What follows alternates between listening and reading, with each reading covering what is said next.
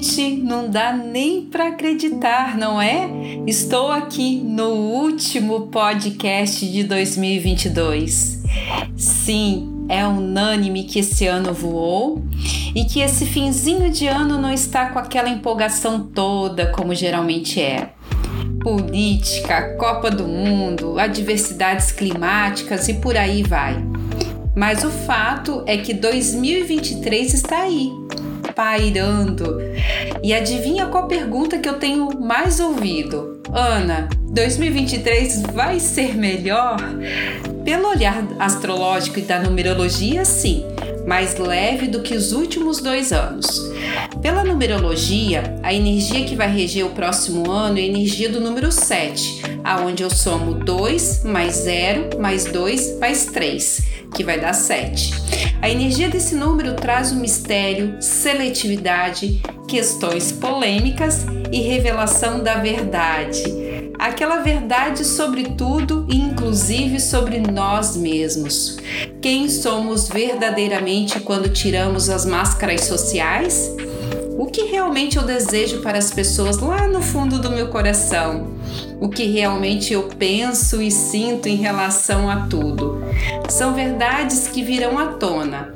Então, mais um ano mega favorável para autoconhecimento, reconhecendo suas sombras e olhando de frente para desconstruir essas sombras dentro de você, para que você seja mais íntegro, principalmente com você mesmo.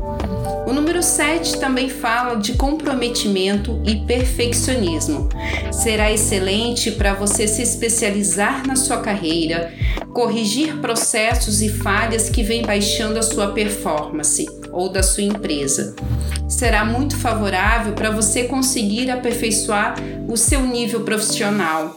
Porém, apenas cautela com o perfeccionismo em excesso, para não deixar os seus processos muito lentos ou acabarem não saindo do papel. Um ano 7 vai aumentar também o seu nível de exigência em todos os sentidos, inclusive do lado amoroso você tende a ficar mais seletivo para se relacionar de uma forma geral, nas amizades, no amor e até mesmo parcerias de trabalho. O número 7 também é um número místico e espiritual. Você vai se sentir ainda mais com sede de nutrir a sua alma com questões espirituais. Mas cautela! O número 7 vai fazer fluir falsos gurus eles vão aumentar. Então, cautela para quem você confia sua energia. Na cromoterapia, que é a terapia através das cores, o número 7 lhe corresponde à cor violeta e lilás. Use e abuse dessa cor em 2023, seja através de roupas, objetos de decoração. E é uma ótima pedida também para você passar a sua virada do ano. É uma cor que ajuda também a transmutar a energia negativa e positiva. Então, durante o ano, quando você sentir a energia um pouco pesada, você pode fazer visualização criativa, como se estivesse tomando um banho de energia com essa cor, e logo você se sentirá melhor. Essa visualização pode ser durante um minutinho, você já vai sentir grande diferença. 2023 vai trazer um ar de renovação, com a sensação de que podemos fazer tudo de uma maneira diferente, com mais minúcia e experimentar e realizar coisas de uma forma a qual nunca fizemos. Fazer tudo diferente, sabe? teremos também algumas adversidades climáticas nesse ano de 2023, cobranças políticas, e esse, a energia desse número vai mover o coletivo de uma forma geral.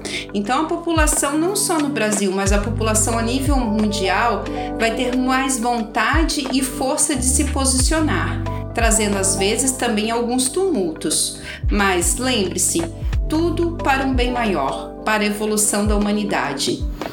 Se vai doer tudo isso, depende de você. A dor virá se você resistir a viver na ilusão ou a realizar as mudanças que você tanto precisa fazer.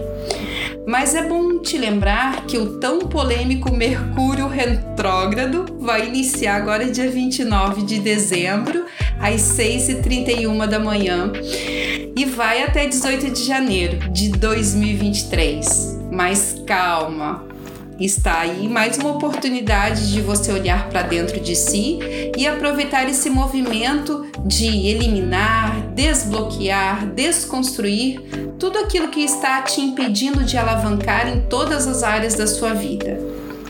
Talvez esse 2022 você não tenha conseguido realizar todas as suas metas. Talvez você tenha tido que ter despedidas dolorosas. Talvez nada tenha saído como você planejou, mas você sobreviveu tudo a isso. Está aqui, talvez com algumas cicatrizes, mas você está aqui.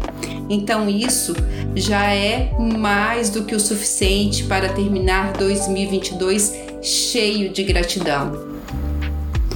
Gratidão imensa por esse ano juntinhos aqui no podcast.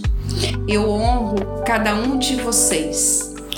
Deus abençoe você e sua família e que você tenha um 2023 cheio de novas e magníficas possibilidades. Gratidão. Namastê.